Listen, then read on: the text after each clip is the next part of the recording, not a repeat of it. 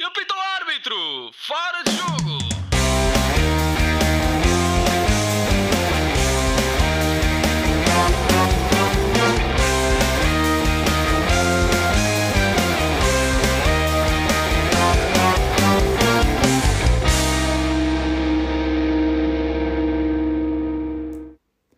Sejam muito bem-vindos ao terceiro episódio do Fora de Jogo Podcast. Eu sou João Pedro Dias e tenho comigo o nosso já habitual painel que é composto por Afonso Couto, Diogo Souza, José Saraiva e Ricardo Quinteiro. Sem mais demoras, vamos passar à grande notícia desta semana, que foi sem dúvida a oficialização da nova Superliga. Esta competição, exclusiva a alguns dos mais ricos clubes europeus, tem gerado muita controvérsia, tendo a UEFA já afirmado que os seus participantes serão banidos de todas as provas interclubes e internacionais. Também a FIFA e a Comissão Europeia vários clubes e pessoas ligadas ao desporto já se insurgiram contra a criação da prova, por contra os princípios de igualdade e inclusão no desporto. Couto, começamos por ti. Achas que este é o início do fim do futebol como conhecíamos? Uh, boa noite a todos. Uh, claro, eu acho que recebo esta notícia uh, com algum receio, e, e de, mas devo dizer que não me surpreende, porque isto já era algo que já era falado há muitos anos, era cogitado Uh, portanto, nas notícias durante muito tempo, sobretudo pela, pelo, por Florentino Pérez e Agnelli, que sempre foram figuras que tentaram remar neste sentido. Uh, e claro, isto aqui vem muito no sentido daquilo que era o futebol nos últimos anos. O futebol cada vez mais se tornou um negócio, cada vez mais foi cavado um fosso financeiro uh, dos, para os clubes médios da Europa, clubes mesmo médios, grande, médios grandes da Europa, para os grandes clubes europeus. Há um fosso financeiro brutal. E claro, que isto, o futebol evolui no sentido de agradar a esses clubes. A UEFA, aliás, relembro que nos últimos 10 anos a própria Champions sofreu uma alteração de formato em que foram incluídas mais equipas de entrar diretamente provindas da, da, de ligas da Big Five. E eu relembro, e posso até fazer aqui, para, para curiosidade, dizer-vos algumas das equipas que estiveram na Champions de 2010, para fazermos uma comparação com as que estiveram este ano. Em 2010 tivemos, por exemplo, Basileia, Anderlecht, Panathinaikos, Copenhaga, Apoel Tel Aviv, Spartak de Praga, Twente, Cluj, Rubin Kazan e Bursaspor. Portanto, são mais de 10 equipas que faziam parte de uma, de uma, de uma linha média europeia e, e conseguiam entrar na Champions. Nós atualmente temos, este ano tivemos o Frank Varos, tivemos o Nordjylland, não tivemos o Midtjylland, não tivemos mais nenhuma equipa desse tipo. Ou seja, o fosso foi sendo cavado para ceder às exigências destes grandes clubes que, sempre, que já ameaçavam há muito tempo eh, passar, para, passar para estes formatos. E claro, eh, Agnelli e Pérez são os grandes, como, como presidentes gananciosos que sempre demonstraram ser, eh, claro que procuraram, procuraram atrair investimento e conseguiram. Conseguiram 3.500 mil, 3 mil milho, 3 mil, mil milhões de euros só para a entrada das 20 equipas. Portanto, o que dá, o que é, portanto, são valores absolutamente surreais lembro que para entrar nesta liga, para entrar nesta, Superliga, os clubes vão receber 350 milhões. Ganhar a Champions League, os clubes ganham no máximo 110 milhões. É o triplo. É o triplo só por entrar. Portanto, os valores.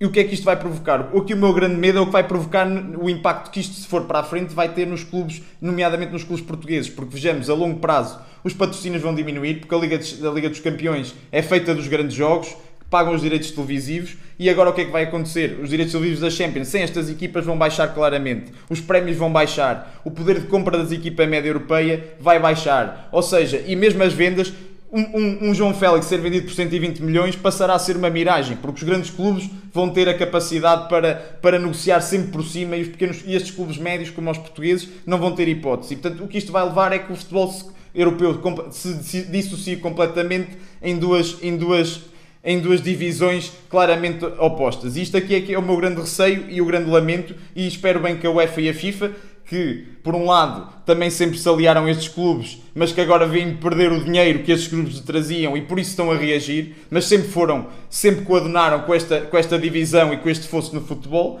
e vamos ver o que é que vai ser possível fazer para anular isto. Mas atenção, conto que o Benfica e a sua direção ainda não se demarcaram pelo menos que eu tenho ouvido desta, o, desta nova iniciativa. O Domingos Soares Oliveira já, já se manifestou contra, acho que foi. em 2000. Sim, sim, o Benfica. A, a afirmação do Soares Oliveira foi em novembro de 2020. E, e o Benfica remeteu para essa declaração. E que remeteu sim, para essa declaração em que a posição do Benfica mantém-se de ser contra este, este sistema que deturpa aquilo que é o, que é o futebol europeu, neste caso. Mas há bocado estavas a dizer que, isso, que as grandes transferências passariam a ser uma miragem. Não não estou tão, não tão certo disso. Não, para, para os médios clubes. Para os médios clubes. Entre eles vai ser uma exorbitância. Agora, Não, porque eu estou a dizer, os- Fe- no caso do Félix foi o Atlético que o foi buscar e o Atlético está nesse leque de, de equipas. Não, mas, mas Quinteiro, pensa a longo prazo. Pensa o que vai acontecer. Estes clubes recebem 350 milhões por ano só Sim, por entrar a- na a- competição. A, competição gera 10 mil milhões de euros por ano. não, não vão estar regulados por qualquer tipo de fair play financeiro. Ou seja, não vai haver com o, o clube vai lucrar não só com aquilo que já tem, mas com este valor. Portanto, o clube não tem qualquer tipo, não tem que dar justificações à UEFA, não tem que dar justificações à FIFA. Ou seja, o poder destes clubes vai triplicar, os salários que eles vão oferecer vão vão claramente subir. Tudo vai Mas, inflacionar. mas, mas se depois forem banidos de jogar eh, a Liga dos Campeões, os seus jogadores p- a poderem rescindir os contratos que têm, a não, a- eventualmente a serem proibidos de jogar em competições da UEFA como são as das seleções. Eu tenho sérias dúvidas que esta que esta competição prossiga, porque eh, por várias razões, desde logo porque isto está eh, consignado a um nicho de, de equipas que eh, pá, era como o Candy estava a dizer, era, são 12 equipas que, de faraós que depois trazem mais 4 ou 5 rotos, uns pobrezinhos, para se juntarem à festa e para ganharem umas coroas também. Depois não podem participar na Liga dos Campeões. O- a massa associativa está contra muitos, muita da massa associa- associativa desses clubes ditos históricos está contra esta medida. Eu duvido seriamente que isto vá para a frente. Mas, ó- mas ó Quinteiro, mas a questão não é. A questão. Estás a dizer que eles, que eles. Achas que eles estão preocupados em não participar na Liga dos Campeões? Eles, estou a eles saíram da Liga. O, o, o, Liverpool saiu da Associação Europeia de Clubes. Eles, eles já se excluíram. Da, eles não querem saber disso. Eles estão completamente fora. Mas se perderem Agora- os jogadores com isso, se os jogadores rescindirem a unidade. Porque esta merda, se for para a FIFA, a FIFA necessariamente vai dar, vai dar razão aos jogadores. Isto não, não, não haja dúvidas sobre isso. A FIFA vai dar. Em relação. Mas o que é que os jogadores. Quando os dizer? jogadores quiserem rescindir uni- unilateralmente. Os, os jogadores, olha, o Cédric, quanto é que o Cédric recebe no, no Arsenal? Recebe 1 ou 2 milhões. Agora é com esta cena, dupli- duplicam ou triplicam o salário. O que é que o Cédric vai Mas, querer saber? mas a equipa Vai- não é vai- só. Mas as equipas não são só três. Por exemplo, os jogadores da, da equipa, o 11 titular da seleção francesa, está todo ele nessas equipas. Se eles forem banidos de ir, de ir Então, à seleção, mas- e como ele há muitos outros, em Portugal há ó, 7 ou Quinteiro. 8, como é que vai ser? Achas que isto continua a ir para a frente? O que- não, o que eu fiz foi uma reflexão. Eu acabei, eu concluí por dizer que a FIFA e a UEFA agora, apesar de terem sempre terem sido sempre aliados dos clubes, agora como veem o que podem perder, estão a ameaçar, estão a usar tudo o que têm à sua disposição. A FIFA, o que é que tem à disposição? É o jogador, é a seleção, porque é a única coisa que consegue controlar. Por isso é a única ameaça que pode fazer aos jogadores. E é lógico que é isso que vai fazer, porque eles vão tentar coagir os jogadores, porque eu- os, os jogadores vão ser a única solução, não vão ser os clubes que vão recuar. A única solução está nos jogadores, precisamente. Se os jogadores tomarem uma posição, tudo bem. Se não tomarem, isto vai para a frente. É só isso. Não, eu acredito que sim, aliás. Eu acredito que isto depende até dos jogadores do top 20.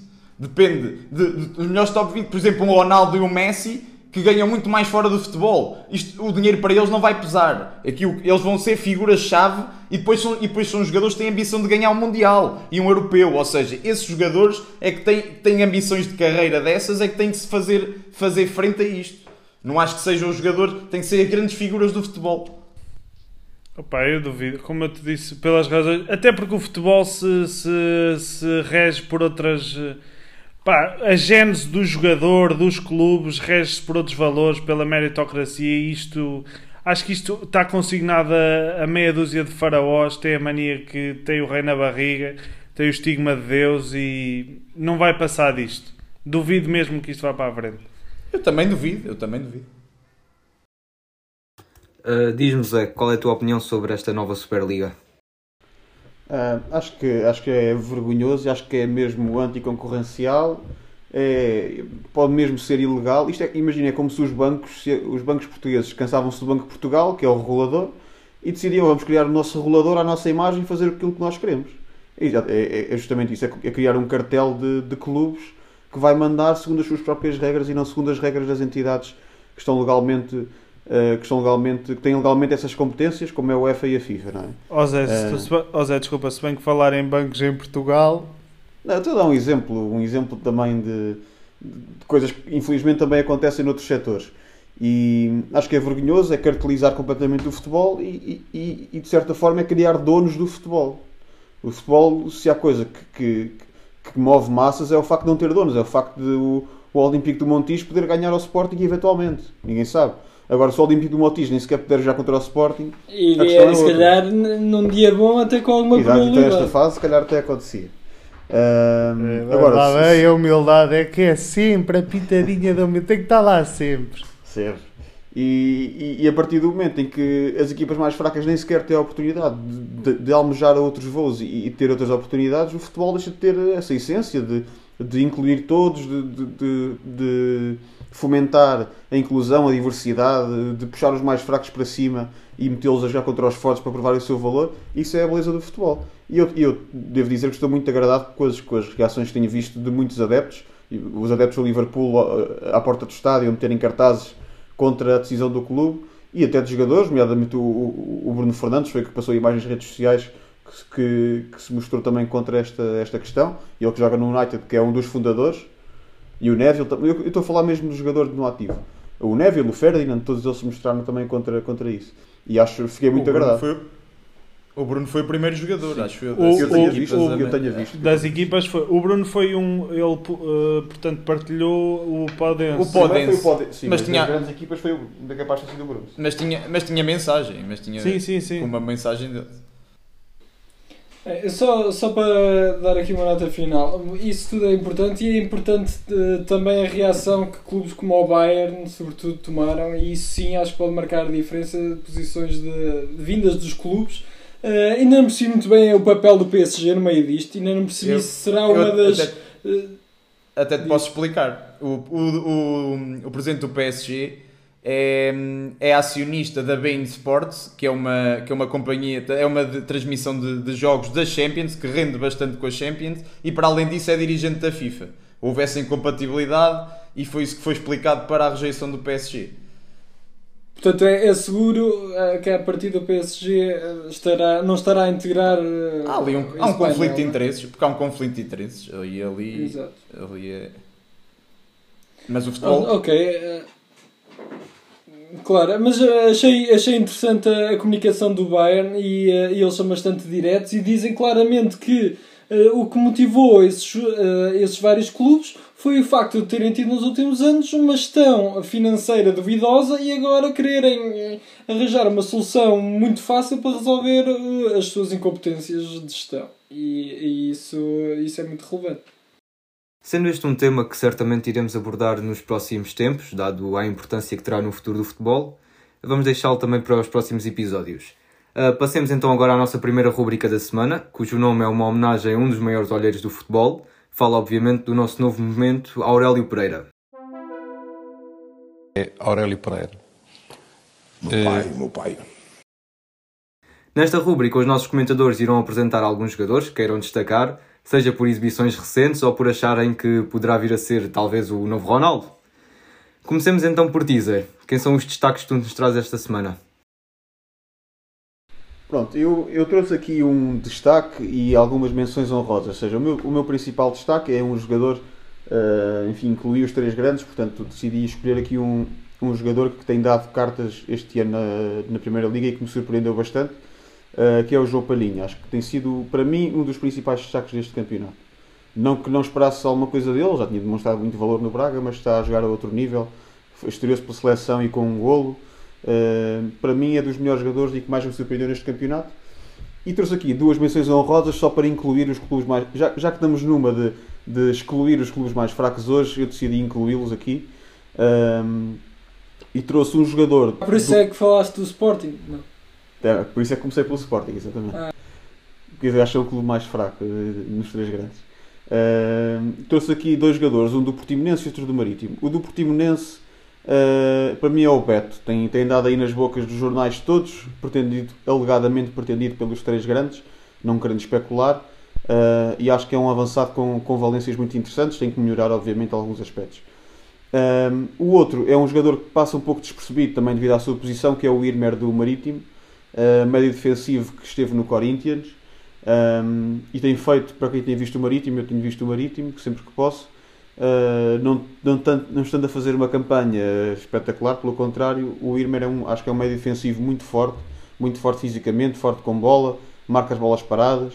Acho que é um jogador que pode, pode vir a dar, pode vir a, a, a, a projetar-se para outros voos mesmo aqui em Portugal. Zé, deixa-me só dizer, já que estás a falar de médios defensivos, o meu destaque, eh, aquele jogador que eu tinha pensado é o, Al o Almos Ratti, precisamente por ser um jogador que também, eh, que também tem sido muito útil e dado bastante nas vistas no, no Braga esta época. Foi transferido no início da época a custo zero do, do seu rival e, e é, tem sido um potente defensivo com boa capacidade de, de ligar o jogo com o ataque e, e quem sabe poderá ser um, um dos jogadores a, a, a ser contratado por, por um, um Porto, um Benfica, pelo menos acho que caberia perfeitamente nessas equipas. Eu concordo, eu gosto muito desse jogador. O Almes Ratti tem. Eu até pensei que o Porto, com a saída do Danilo, se, se tivesse virado logo para aí. Acho que é um, um jogador muito acima daquilo que, que é normal de, de ver até, até na Liga Portuguesa. Uh, um jogador que eu também gosto muito e que era apelidado há uns anos como o novo Messi é o Ryan Gold, que está a fazer uma, uma grande época no, no Portimonense. Não, não sei agora de cabeça quantos gols ou assistências fez, mas do que tenho visto, sobretudo nos jogos com, com os grandes, pá, tenho tenho gostado. Acho que nota-se uma, uma clara evolução daquilo que, pá, a certo ponto, podia-se pensar que vinha a ser um próximo flop e não. Revelou-se que é, que é jogador e, e que tem muito para dar Carvalho. ao futebol. E acho que, e acho que, e acho que vai dar, e acho que vai dar o salto. Acho que vai dar o, acho que vai dar o salto para, não sei se para um grande, mas duvido que para no próximo, na próxima época continue no Portimonense. Pegando nessa deixa, deixa que estás a deixar, sim, é mais uma do. Isso foi, apanhou ali aquela geração. Era um grande Carvalho. olheiro ele, no fundo. Eu sou, eu sou o eu- Gold, eu- desculpa, Couto, antes de tu começares, eu acho que é destacar a mudança do estilo de jogo dele ao longo dos anos. Ele começou como aquele jogador, bolinha no pé, fintinhas, Rodriguinhos, não era? Quase que se, Daí muito o Messi. corpo, muito corpo. ou seja, não tinha objetividade nenhuma e hoje é um jogador muito objetivo, que defende muito bem, forte fisicamente. eh, é um jogador muito diferente para melhor, na minha opinião. Teve ali muitos aninhos na segunda liga a ganhar, a ganhar eh, capaz. A fazer. Foi. Quase. Por 3 ou 4. Exato. Exato. Quase isso. Quase isso. Ahm, bem, quem é que eu trago hoje? Epá, eu fui dar uma mais de, de, de Aurélio Pereira e vou. Aurélio Pai, sim senhora, sim senhora. Exato. E, e fui buscar então aqui um menino ao Bayer. Le... Trouxe aqui um menino do, do Bayer Leverkusen, que é o sucessor do Havertz, que é o Florian Wirtz. Eh, Florian Wirtz tem, é um rapazinho de 17 anos, de 2003, eh, que se tornou-se o mais, ma- o mais jovem marcador de sempre da Liga Alemã na época passada. Entretanto, já foi eh, ultrapassado por outro prodígio que também poderia figurar aqui, que é o Yusufa. Uh, ele é então um médio interior, um médio interior direito, que também pode jogar a extremo. É um jogador bastante intenso, muito tecnicista, driblador, criativo. Tem uma- já mostra uma grande maturidade para a idade. Obviamente que uh, com os seus 17 anos ainda tem de melhorar, como muitos, a sua, a sua capacidade de tomar, tomar decisão, portanto também ganhar mais corpo. Se calhar também fazia-lhe bem vir aqui à segunda liga portuguesa para se fazer homem. Mas, hum, mas, então, mas então ele é um jogador que já está avaliado em 45 milhões, valor de mercado dele, 45 milhões aos 17 anos. E querias trazê-lo para a segunda Liga Não, não Portuguesa. fazia mal nenhum. Não, não se fazia mal nenhum. Estou a brincar. Eh, então, e esta época, só para concluir, é um jogador que na sua primeira época como sénior inteira já leva 7 golos e 8 assistências. Portanto, este jogador certamente que vai dar, vai dar que falar nos próximos anos. Muito bem. Todos jogadores que sem dúvida merecem o destaque. Uh, passemos então agora à análise geral da, desta jornada, da 27ª jornada, onde tivemos um Sporting que regressou às vitórias, um Porto que não deixou a pressão cair e tivemos um Benfica e um Braga que acabaram por deslizar nesta corrida que é do segundo lugar. Ricardo, qual é a tua, assim, a tua análise geral esta jornada? Acho que voltámos a ter um, um Benfica dentro daquilo que nos tinha vindo a habituar. Um Benfica que em dois momentos desta época ainda, ainda tentou e conseguiu enganar alguns adeptos mais distraídos, com, quer no início da época, quer, quer agora, neste, nestes últimos meia dúzia de jogos, eh, onde, se, onde se perspectivava que o Benfica estava, estava a ressuscitar. Eu próprio achei que o Benfica estava. E acho que esta derrota, ao contrário da. Acho que o Benfica não vai voltar a estar tão mal como, como esteve durante uma boa parte da época, mas foi uma, uma derrota que evidenciou aquilo que tem, que tem, sido, que tem sido decorrer desta época. Uma má preparação, um, eh, uma equipa sem, sem grandes processos e, e pronto, e, e, deslizou. Mas acho que não, não é por esta derrota. Ou seja, eu não, eu não tiro mais ilações desta época por causa desta derrota, como não tiraria com mais uma vitória. Acho só que, pronto, é, não, não, não esperava, porque achava que o Benfica, estando bem em casa, iria ganhar com alguma facilidade, mas uh, faz parte do percurso. Acho que eu já tinha vindo a dizer, inclusivamente apostei isso com, com um amigo meu, que o Benfica não ia ficar em segundo lugar. Eh, este, este também não vai ficar em quarto, como eu, em princípio, como eu diria, que, como eu disse que ia ficar em fevereiro, eh, porque há uma queda enorme do Braga. Eh, mas sim, acho que vai ficar, vai ficar em terceiro lugar com naturalidade, irá disputar o, o acesso à Liga dos Campeões e pronto. Se houver Liga dos Campeões, e, hum, e, acho que, e acho que é isso. Muito bem. Zé, diz-nos o que é que achaste do jogo do Sporting ou até do Porto, ou mesmo do Benfica, se quiseres também falar é, um bocadinho. Sim, sim eu, eu, eu, só vi, eu do Porto só vi o resumo. Um, acho que foi um Porto superior, que começou ali com um precalço, mas com o Marchezinho provou mais uma vez que é um grande guarda-redes e salvou, entre aspas, o Porto. Uh, e depois o Taremi decidiu o jogo. Uh, contra um Nacional que, a meu ver, é das piores equipas deste campeonato, mesmo em termos de qualidade de jogo. Oh Zé, oh Zé, desculpa, sabias que o Manel Machado foi, foi pedir a camisola ao Marchesi? Sabia, mas é um facto interessante. Uh, obrigado. É só para te rir um bocadinho, porque eu também obrigado, rir quando, quando isso. Uh, Nada, e quanto ao Sporting, que foi o que eu vi com mais, com mais atenção, o, um Sporting contra um Farense fantástico, porque o Farense, já, no, já na altura do Sérgio Vieira, Uh, para mim é das equipas que melhor joga futebol neste campeonato, descontando os três grandes, pronto, se, se, se quisermos assim. Uh, o Farense joga muito, muito bem, até mesmo agora com o Jorge Costa também. Uh, tem uma equipa, o Bicho, tem uma equipa muito, muito interessante, eu, eu gosto muito de os ver jogar e causaram imensas dificuldades ao Sporting, que, que mais uma vez valeu o guarda-redes, o Adam, que fez uma exibição monstruosa. No caso do Benfica, cedeu perante um Gil Vicente que já tinha causado muitas dificuldades ao Sporting nos dois jogos, é uma equipa muito organizada. Uh, com, com, jogadores com muito valor, o Lourenço, o Lucas Mineiro, que até se fala que irá para o Benfica. Uh, eu gosto muito também da equipa de Gil Vicente e não me espanta, espanta-me no sentido que o Benfica estava num ótimo momento. Uh, mas o Gil Vicente pôs a nu muitas fragilidades do Benfica. E o Braga, curiosamente, saiu o Almus Rato a jogar, estava no banco, nós falámos dele há bocado, a ter muitas dificuldades em ganhar o jogo contra o, contra o Rio Ave. Diogo, passamos a ti. O que é que achaste desta jornada? Portanto, uh, uma pequena nota aqui sobre uh, o Sporting Farense. De facto, foi. Uh, aliás, Farense Sporting foi um jogo bastante, bastante renhido em que um, claramente o jogo podia ter, podia ter caído para um empate.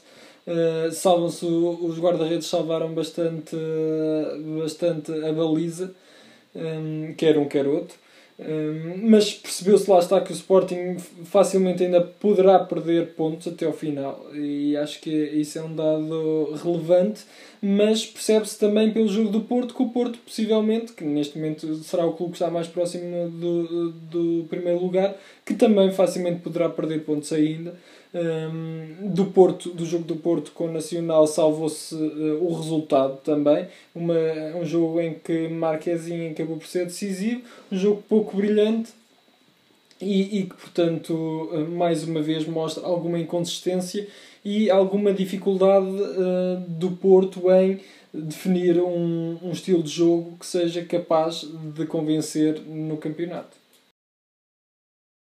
Para finalizar, Couto, só nos falta o teu parecer sobre o que foram estes jogos da 27 jornada. Uhum. Bem, pronto, começando, começando então pelo, pelo Benfica, acho que acho que pronto, o, o, ele continua a apostar no, no, no 3-4-3. Uh, mas eu acho que ele coloca lá um jogador que para mim é o único jogador, é um dos jogadores do Benfica que é completamente prejudicado por esse sistema, que é o Walt Schmidt. Eu acho que o Walt Schmidt a jogar a partir da esquerda para dentro não, não rende nem sequer metade do que aquilo que poderia render a jogar, portanto, num sistema A2, portanto, atrás do ponta de lança. E isso aí, ele insistir em colocá-lo a jogar, parece-me, já no, já no anterior tinha colocado, mas o, o jogo teve as circunstâncias que esteve. Uh, mas agora expôs a no, eh, se calhar neste 3-4-3 algumas debilidades que o Benfica ainda tem, portanto o, jogo, o Benfica faz um jogo muito pouco conseguido. Uh, acaba por no final, quando, em desvantagem, quando, depois a tentar procurar, mas e aí conseguirá mais perigo, mas ficou-se por aí. Portanto, eh, o Benfica, sobre o Benfica não tenho muito mais a dizer. Portanto, em relação ao Sporting, Uh, o Sporting, para mim, contra, contra o Farense, portanto, tem todo o mérito e concordo com, com, com o Zé. Acho que é uma equipa com bastante valor. Acho que a classificação não reflete, não reflete a qualidade da, da, daquela equipa. E, e, e, lembro que, por exemplo, lá no estádio do o Farense em casa nunca foi, nunca sofreu mais de, de, nunca foi derrotado por mais de duas bolas, portanto, com dois golos de diferença. Uh, o que mostra bem, portanto, da dificuldade de jogar contra o Farense. Agora, a questão para mim no Sporting é, por, é uh, mais portanto, que eu reparei no jogo foi precisamente os últimos 20 minutos, em que eu acho que o Ruben Amorim procurou cedo demais eh, para já não falando dos, dos golos que o Sporting falha, o Paulinho tem ali duas situações em que podia fechar o jogo e não fecha, e depois a partir dos 70 minutos acho que o Sporting adota uma postura demasiado defensiva, demasiado expectante, acho que é cedo demais no jogo para se adotar esta postura, até porque deu ao Farense a capacidade de acreditar, de, de, de pensar que poderia chegar ao golo, e isso aí para mim, eh, eh, no, no caso do Sporting, até ao fim do campeonato pode levar, pode levar a dissabores claramente, porque, porque acho que esse tipo de gestão só deve ser feita nos últimos minutos. O Sporting devia, devia tentar manter o bloco um pouco mais alto para dificultar o jogo do Farense, que não aconteceu. Em relação ao Porto, acho que o Porto, eh, este jogo do Porto reflete muito aquilo que foi este ciclo. O Porto tem tido jogos, teve este ciclo de 4 jogos, de 5 jogos uh, uh, seguidos, portanto, em pouco, num pouco espaço de tempo, demonstrou o cansaço dos jogadores, mas pronto, conseguiu, conseguiu a vitória e, acho que, e acho que pronto, o campeonato continua, continua aqui com, com esta disputa. Agora o Porto está ali um bocado no meio dos dois, uh, com alguma segurança para o segundo lugar e, portanto, esperando alguma, alguma caída do Sporting. Uh, mas, mas pronto, temos aqui um campeonato interessante. Ver se o Benfica, uh, quando jogar com o Porto, consegue fazer alguma aproximação. E pronto, acho que, acho que temos, aqui, temos aqui umas boas últimas jornadas. Oh, oh, João, deixa-me só acrescentar ao que eu disse eu acho que sobre o 3-4-3 do Benfica, eu tenho aqui, tenho aqui duas opiniões uh, que, que, gostava de dizer. Primeiro é, aquela tendência que o Jorge Jesus tem de, quando as coisas estão a correr bem, de inventar que é para se correr bem ele dizer que é um grande gênio da tática e que fez aquela mudança tática estratégica um, e que muitas vezes não corre bem. Já acontecia no, no Sporting. Um, e depois este, este 3-4-3, o Jesus acho que nunca tinha jogado em 3-4-3, tinha sim jogado em 3-5-2 com o Benfica justamente suprindo aquela, uma das, das, deficiências que eu acho mais gritantes no Benfica, que é a falta de médios para jogar a dois médios no meio campo.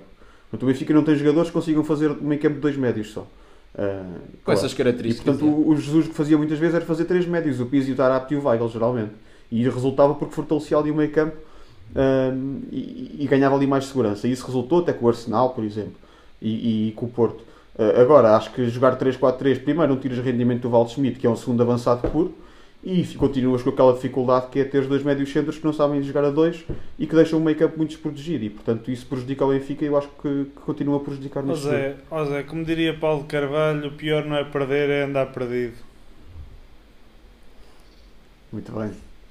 Mais uma vez, obrigado pelo teu contributo. Nada, Zé, foda-se, estamos aqui uns para os outros. Estando então a análise da jornada feita, vamos passar à nossa segunda e última rubrica deste episódio, que está a cargo esta semana de Diogo e é a nossa já famosa rubrica As Luvas do Ricardo.